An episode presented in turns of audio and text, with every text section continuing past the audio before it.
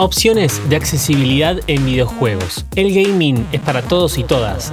Y en los próximos 5 minutos te vas a enterar cómo la industria se puso en campaña. Login. Hola, ¿cómo estás? En los últimos años hay una mayor conciencia por incluir a gamers que por diversas razones no pueden disfrutar de la misma manera los videojuegos. ¿Qué modificaciones se hicieron a lo largo de la historia para las personas con discapacidad? ¿Qué implica el término accesibilidad? ¿Un juego accesible atenta contra su pureza original?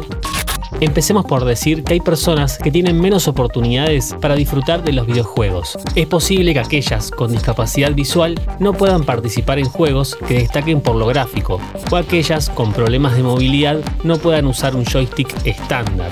Son muchas las situaciones que nos podemos encontrar y, por suerte, cada vez hay más recursos disponibles para que todo esto mejore. No hay una única receta, hay mucho por recorrer y lo importante es que las empresas están implementando y discutiendo las mejores maneras de llegar a todo tipo de público. En los años 70, Pong era un éxito en arcades y estaba por llegar a consolas hogareñas. En ese momento surgieron las primeras consolas modificadas, con la intención de resultar más accesibles al reducir la velocidad del juego, pero eran casos muy aislados, ya que requerían la mano de obra de un experto. Atari tomó prestada esa idea y aprovechó la posibilidad de modificar la jugabilidad de los títulos bajo el sello Special Feature.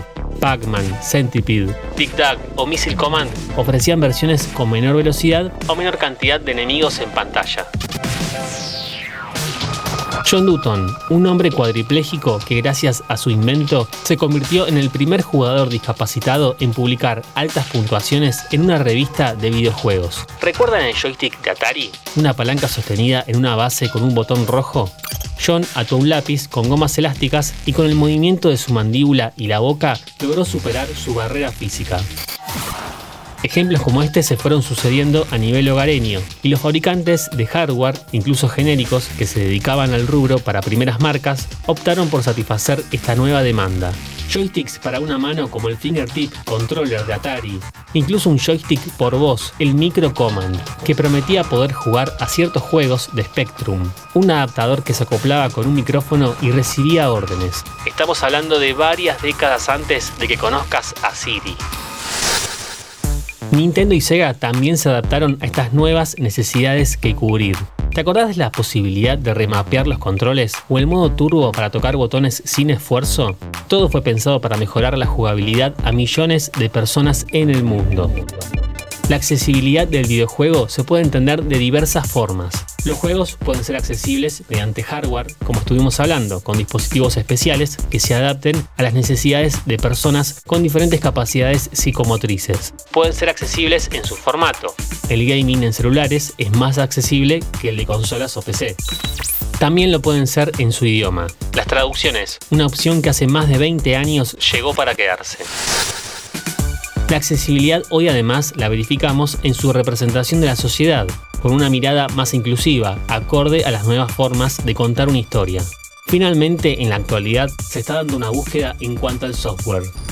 La industria requiere tener en cuenta la accesibilidad desde la concepción misma del videojuego. Implementar opciones que faciliten el acceso a la obra una vez que su desarrollo está finalizado o a punto de finalizar es mucho más engorroso que construir el proyecto en base a esa perspectiva de inclusión. Por un lado, el juego puede mostrarse abierto a la personalización de su interfaz, menús, tamaños de subtítulos y otros aspectos gráficos y sonoros. Y por otro lado, tenemos la modificación de la propia dificultad del juego, con sus tiempos de respuesta, de invulnerabilidad, cajas de colisión y comportamiento de los enemigos, por ejemplo.